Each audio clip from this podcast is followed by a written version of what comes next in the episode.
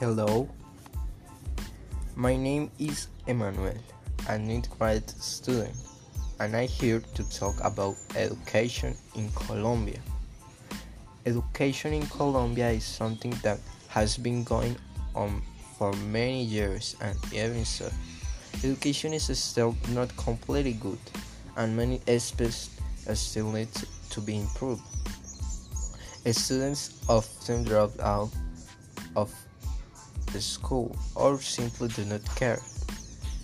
They do not have proper parental support, which makes the student more frustrated and ignore their academic performance. But why education is so important?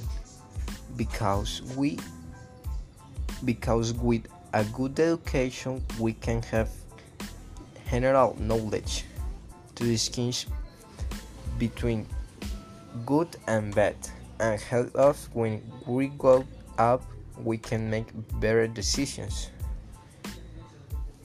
Education in colombia is one of the most influent factors in the advancement and progress of individuals and societies.